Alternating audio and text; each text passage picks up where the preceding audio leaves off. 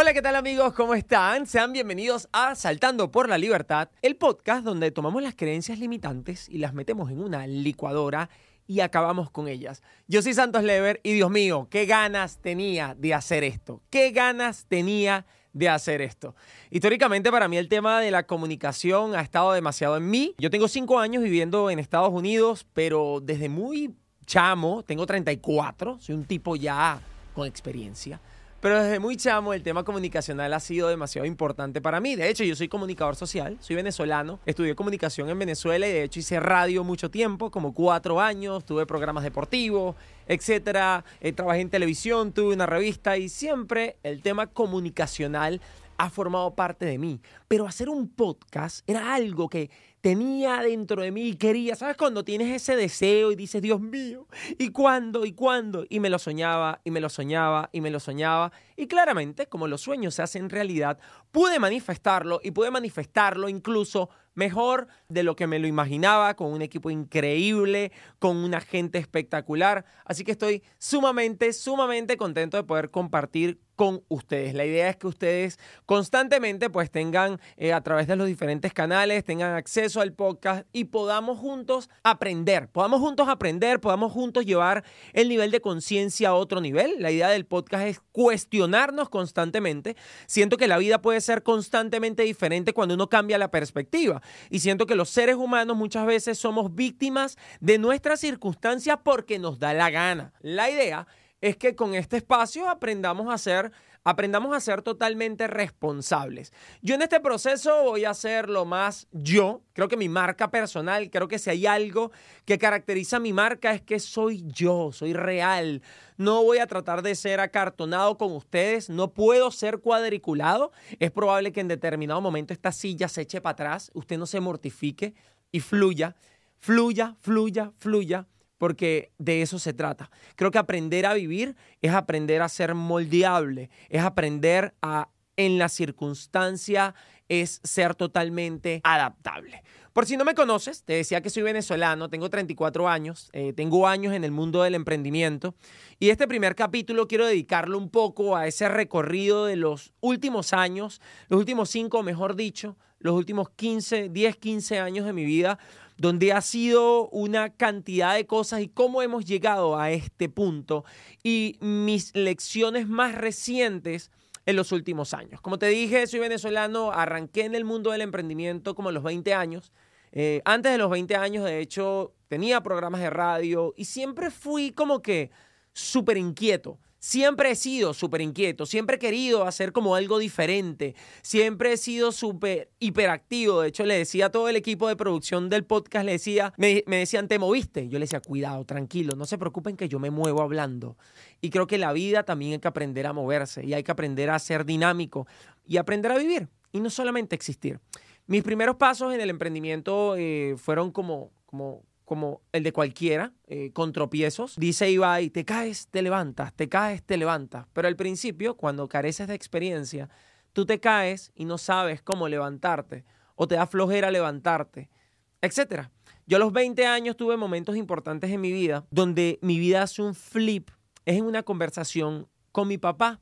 Mi papá me veía como muy perdido. No sé si en algún momento has estado así en la vida donde no está como, ¿qué hago? No? Yo a los 20 años ¿Sabes que a uno cuando tiene 17 años le toca ir a la universidad y le toca tomar una decisión muy difícil, no todo el mundo está claro, y es como, ¿qué voy a hacer toda la vida? Y a veces a los 17 años uno no sabe ni siquiera si le gustan las aceitunas y le toca tomar una decisión tan radical y tan importante como elegir qué va a hacer toda la vida. Y yo, me, yo siento que yo a los 20 años me sentía como, como cuando uno da vueltas en círculo. Y esa conversación con mi papá me cambia la vida porque me hace varias preguntas pero creo que la pregunta clave, que, para mí fue increíble, él me dice, hijo, el niño que tú eras estaría orgulloso del hombre que eres hoy. Y déjame colocarte en contexto. Yo a los ocho años, yo pertenecía a un grupo de cuentacuentos íbamos a diferentes colegios. Yo iba siempre a una biblioteca que se llamaba Alfredo Armas Alfonso a leer cuentos, me los aprendía y como que crecí súper niño soñador creyendo que en un segundo y medio me comía el mundo. Sentí que era el tipo que no solamente iba a manifestar a nivel personal, sino material. Yo crecí como que en un ambiente familiar muy bonito, gracias a Dios. Ninguna familia es perfecta, pero mi ambiente familiar o es mi perspectiva de la situación, me ayudó a crecer con autoestima. Y yo sentía que me iba a comer el mundo, pero a los 20 años uno se salva de cualquier cosa, y esto puedes escribirlo. Uno en la vida se puede salvar de cualquier cosa menos del proceso. Y yo no venía aprendido. Y claramente tenía que vivir procesos. Y uno a los 20 años uno se enamora profundamente y, y, entonces se desenfoca de las cosas que quiere por, por esa novia de ese momento. Y eso no está mal, hay que aprender a vivirlo y se desenamora. Y uno estudia una carrera y después dice, yo no sé si quería esta carrera, yo creo que quiero es otra. Y uno empieza a dar vueltas y es totalmente normal. Si es tu caso, no te preocupes, no te des tanto látigo. Pero yo me sentía perdido y esa conversación con mi papá me dice, el niño que tú eras estaría orgulloso del hombre que eres hoy. Y me pone en una perspectiva totalmente diferente de la vida. Yo, yo dije, yo quiero hacer que ese niño se vuelva orgulloso del hombre que soy. Y miren la cosa, empecé a emprender, empecé proyectos en internet y empezó a irme literalmente muy bien. A los 25 años yo estaba, producto del resultado que había tenido de, mis negocios, eh, estaba literalmente como conferencista en diferentes partes. Me volví un conferencista, empecé a hablar en todos lados, muchachos, literalmente empecé a hablar hasta en Italia, con traducción, o sea, un sueño, Portugal, Argentina, México, Colombia. Y la vida me hizo un flip, y les voy a decir por qué la vida me hizo un flip. Porque cuando yo tenía 20 años, y esto tienen que anotarlo, cuando mis amigos querían irse de rumba, yo probablemente estaba trabajando. Y no vengo aquí a lanzarme la del que el que más pagó el precio y sufre para el éxito, porque no es así. Yo no tenía sufrimiento, yo estaba disfrutando el proceso, pero estuve dispuesto a hacer lo que no todo el mundo está dispuesto a hacer para luego poder vivir lo que probablemente otros no iban a vivir. Estuve dispuesto a, no dormir y no rumbear cuando todos estaban rumbeando para el día de mañana poder hacer cosas diferentes. A los 25 años, la vida más el flip, producto de decisiones que en el momento parecen incómodas. Lo que pasa es que los seres humanos no queremos salir de la zona de confort, no nos da la gana. Nuestra naturaleza claramente no es esa, claramente no es esa. Y pues nada, yo, yo, yo sí lo elegí, elegí una vida diferente. A los 28 años yo siento que había, estaba como lleno de éxito, ¿no? Era mi percepción. Y te voy a contar, toda esta historia no es para alardear. Yo quiero contarte que, no sé, hace menos de un año yo me sentía, tengo 34, pero hace menos de un año, siéndote totalmente sincero, yo me sentía en el peor momento de mi vida. Pero te estoy echando un cuento de que el Santos de 27 años se sentía totalmente empoderado que se comía el mundo. O sea, pareciese que este es el cuento del que nunca le pasó nada y todo le salió bien. Lo cierto es que a los 28 años, el éxito, yo sentía Sentía que todo lo que tocaba se convertía en oro, era mi perspectiva. Y me vengo a los 29 años a Estados Unidos, me enamoro, mi esposa me cautiva, Ceilín, que ha sido clave en mis procesos, demasiado clave en mis procesos y siento que ella ha sido demasiado importante, es demasiado importante. Y empiezo a vivir aquí y uno como inmigrante, ¿qué es lo que pasa? Yo sentía como inmigrante, en esta segunda historia, yo decía, no papi, pero es que yo vengo yo soy, eh, o sea, éxito es igual a santo, santo es igual a éxito, todo sale bien, todo es perfecto, no me despeino. Uno se salva de cualquier cosa menos del proceso. Y yo pensaba que, que ya yo sabía. Mi abuelo santo, que paz descanse, siempre, siempre decía que los seres humanos, un error que puede cometer es pensar que nunca le va a pasar nada. Y yo veía todo el proceso de los inmigrantes porque tengo familiares, amigos, y yo decía, nah, ¿qué le pasó? Eso no me va a pasar a mí, ya yo estoy claro cómo uno, sobre todo los venezolanos, cuando tienen aquí en Miami, cuando tienen, yo tengo amigos, es más, voy a decirlo, maracuchos, tienen tres días y medio en Doral, tres días y medio viviendo aquí, y tú les preguntas o le vas a dar un consejo con respecto a para que no metan la pata y dicen, papi, ya yo sé, ya yo sé cómo es eso. Dos días y medio aquí y ellos supuestamente ya creen que saben. Pero bueno, a todos nos toca y yo me llevé mis tortas en Estados Unidos. Obviamente también he hecho cosas increíbles aquí, he conocido gente bellísima, he hecho equipo, he conseguido incluso mis mejores amigos están aquí, los amo y hemos emprendido cosas, pero he tenido que aprender. He tenido que aprender, no me salvé, no me salvé de, la, de que me revolcara la ola. Erika de la Vega, que es una, bueno, una influencer, comediante, eh, radio star, una tipa increíble venezolana. Una vez vi un monólogo de ella Y ella cuenta que cuando uno es inmigrante, nadie se salva, ¿no? Y es como que te meten una, es como cuando una ola te arrastra y hace bla, bla, bla, bla, bla. Y tú tratas de, de, de, zafarte de la ola y, y sigues dando vuelta y tragas agua y tragas agua, ¿no? Ese es el fenómeno del inmigrante. Y cuando sales de la playa, Erika dice que tú sales así, como el rato, ¿no? Y en eso ves a todo el mundo en la orilla y resulta que te das cuenta que no tienes el traje de baño, ¿no? O sea, el, el, bathing suit. Y ella dice que eso es lo que le pasa a los, a los inmigrantes. Y los que están afuera son los que tienen rato y dice, mira, este está recién llegado, ¿no? Y yo pensé que eso no me iba a pasar.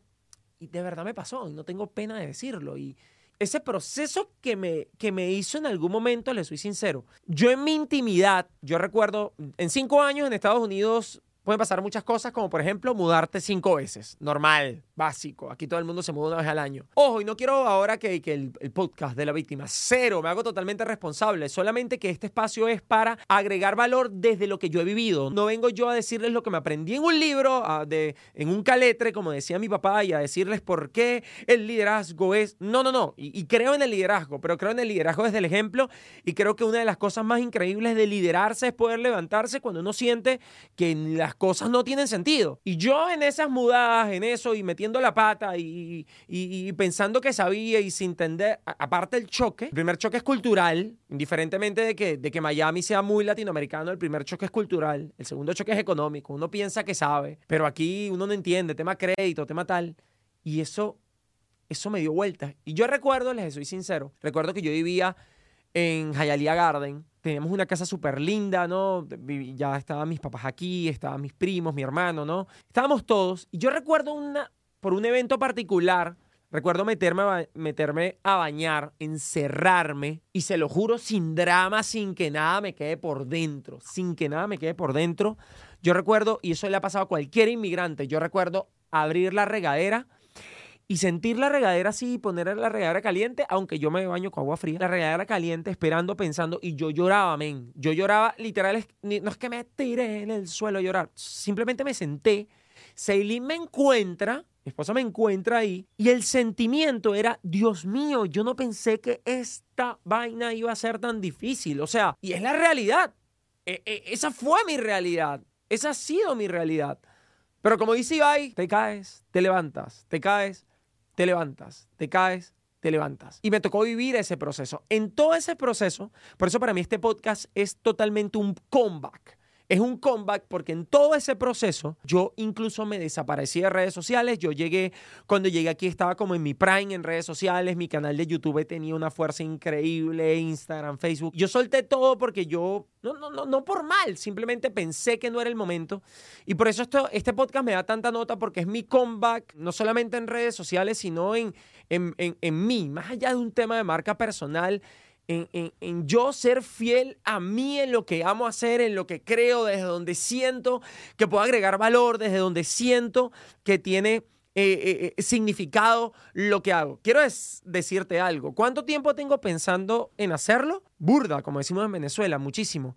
O sea, uno estaba siempre como overthinking, pensando que fuese perfecto para poder, para poder sacarlo. Y creo que when you overthink, cuando tú sobrepiensas cosas, pierdes tanto, men, pierdes tanto, pierdes tanto.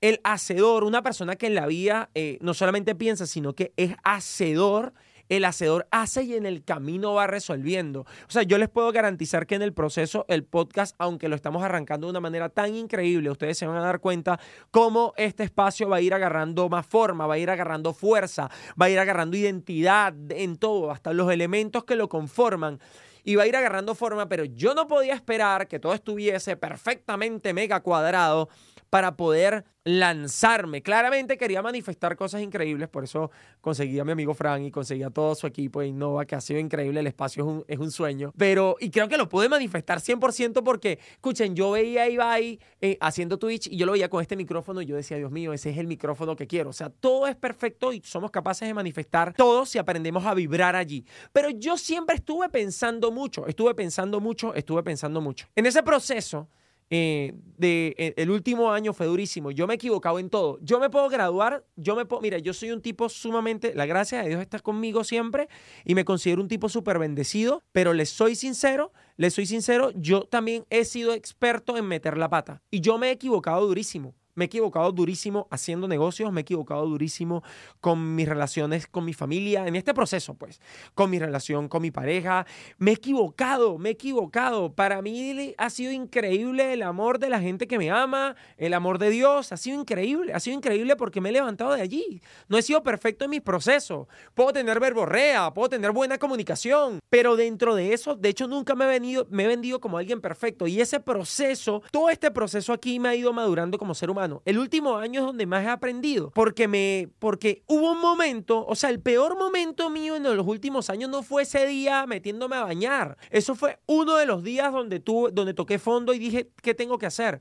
Pero en el proceso, porque eso es la vida. La vida misma es caerse y levantarse. Nada es constantemente perfecto. Y no es que me lo quiera meter en la cabeza como una creencia limitante. Es que yo entiendo que es una realidad. Es una realidad el hecho de que la vida lleva procesos, pero el que entiende la vida entiende que procesos está asociado con propósito. Y en ese, este último año, yo recuerdo estar en la playa, estaba en la playa de Dania y yo recuerdo que hasta yo me grababa como terapia, yo con mi celular, buscando respuestas y preguntándome cosas y, y, cuestionándome. La única manera de evolucionar como ser humano era que me cuestionara y darme cuenta de dónde estaba metiendo la pata y entendiendo que si no cambiaba cantidad de cosas, iba a seguir viviendo de una manera que no quería vivir. Y creo que si te pudiera dejar para ir cerrando, eh, eh, si te pudiera dejar como que las cosas más claves que he aprendido eh, en estos últimos meses o en el último año, y digamos que es como lo más didáctico de las cosas más didácticas que te quiero dejar hoy, yo pudiera hablar hoy de, de tres elementos particulares que he reflexionado, he sentido y he evolucionado como ser humano en este último proceso. Lo primero, he aprendido a ser un tipo más empático. Yo era este tipo que no lloraba con nada, men, pero no por malo, simplemente no sé. Yo creo que mi mamá, yo creo que eh, no quiero ser víctima, pero mi mamá me cuenta que cuando yo era muy chiquito, me decía, no llores, no llores, no llores. Y yo creo que me traumaron. ¿Y cómo me traumaron? Yo, yo creo que eh, algo pasó en mí que yo no lloraba con nada. Pero este último año he aprendido a ser vulnerable. De hecho, yo recuerdo que eh, cuando arrancó el 2022, yo le dije a Dios, yo quiero este año ser más empático. Lo que pasa es que uno tiene que tener cuidado con lo que pide porque se pueda hacer realidad, porque eh, me pasaron cantidad de cosas que realmente tuve que aprender a ser más empático. Pero creo que eh, la empatía como un valor, la empatía como una manera de vivir, poder, poder colocarte en el zapato de los demás, es sumamente importante. Y yo crecí con muchos privilegios, esa es la verdad en muchos puntos de vista y tengo que estar agradecido con Dios. Pero el hecho de haber crecido con tantos privilegios en muchos ámbitos, una familia increíble, abuelos increíbles, papás increíbles, probablemente no era consciente o no podía conectar muchas veces con otro ser humano porque carecía de empatía, porque no podía entender cómo mucha gente probablemente estaba rota o yo aceptar que yo también en muchos aspectos estaba roto por dentro y no tenía empatía con mucha gente porque pensar que yo no era un tipo que estaba roto, como les decía. La empatía es importantísimo, la aprendí a la fuerza este último año y entiendo que no hay nada más humano o de las cosas más humanas, aparte de equivocarse, es colocarse en el zapato del otro, colocarse en el zapato del otro y dejar de estar ahí sentados con el mazo en la mano de jueces pensando que tú sabes lo que tiene que hacer el otro. No conocemos, no conocemos el background de la gente. Escuchen, yo tengo gente cercana que, que cuando hoy en día he aprendido, cuando reaccionan con, con, rabia o reaccionan, sé que todo ser humano que reacciona con rabia o que tiene ira, que es entre comillas, digamos, malo o maluco, yo sé que detrás, detrás de ese hombre maluco hay un niño herido, hay un niño herido. Y si aprendo a tener empatía o hay una detrás de esa persona que te responde mal en la calle, hay una, una mala relación con su esposa o su pareja o sus hijos. Y lamentablemente como carecemos de herramientas, venimos al mundo muchas veces a vomitar nuestras rabias. Pero si aprendemos a ser empáticos, podemos desde el silencio y desde una sonrisa y desde el entendimiento y desde el amor y desde un sentimiento de unidad, entendiendo de que todos formamos parte de un todo y que yo puedo identificarme contigo y entiendo tu proceso, desde allí podemos ayudar muchísimo. Uno, empatía. Dos, aprendí a darle más valor al dinero. Sí, tuve que aprender a darle más valor al dinero porque si bien es cierto, siempre yo me he considerado una persona de abundancia, cuando tú no aprendes a administrar el dinero, vienen los problemas.